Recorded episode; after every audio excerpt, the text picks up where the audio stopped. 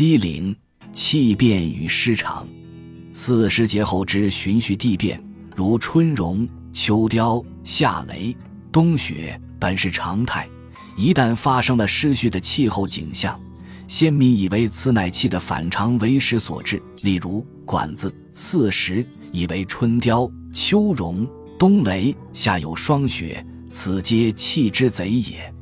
《淮南子·本经训》亦称春肃秋荣、冬雷夏霜。皆贼气之所生，甚至从医家的观点而言，外在自然的气候与人体的机制本有相应互动的密切联系，因此大自然中气之贼变，必然将扰动人体的均衡状态。例如《素问·六节藏象论》，岐伯曰：“苍天之气，不得无常也。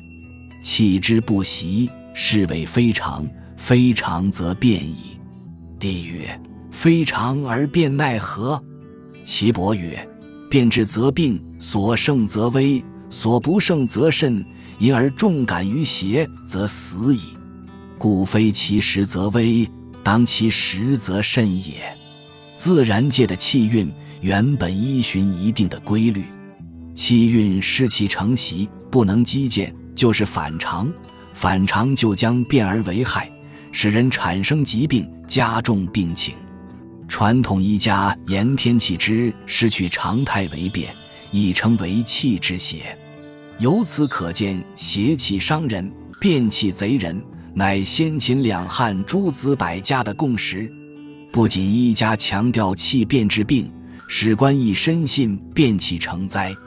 史传曾颇富神秘主义色彩地状写变气生发的时间、方位、色泽、大小、长短、形状与位置。例如，永始二年二月癸未夜，东方有赤色，大三四围，长二三丈，索索如数；南方有大四五围，下行十余丈，皆不至得灭。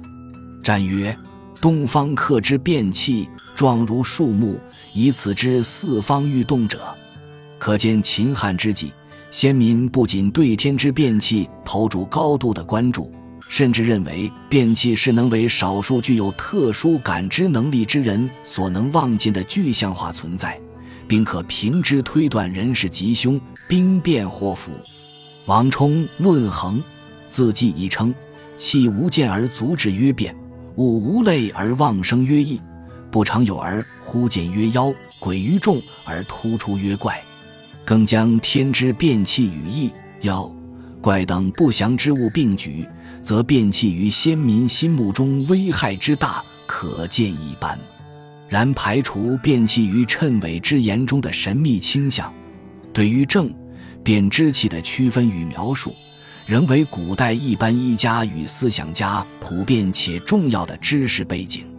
在医家观点中，气之变或是突如其来、仓促而至，或是由于不当期，无论是何种情形。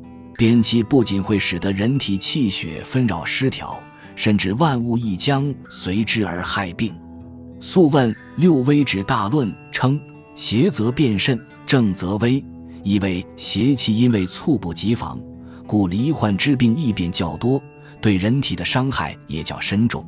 相较而言，正气则因为是正常渐进之气，故其治病之病情较为轻微。值得留意的是。虽炎天之变气较正气危害更严重，然因正气易成而变气难愈，是以素来提倡不治以病治未病，力主预防重于治疗的传统医家，多之针对天地四时正常之气提出相应的养生保健原则。管子持米则主张天之变气应之以正，为即使遭值天气乖变。仍只恪守天气正常时所遵循的常道，亦为针对天之变气提出另外的应变之道。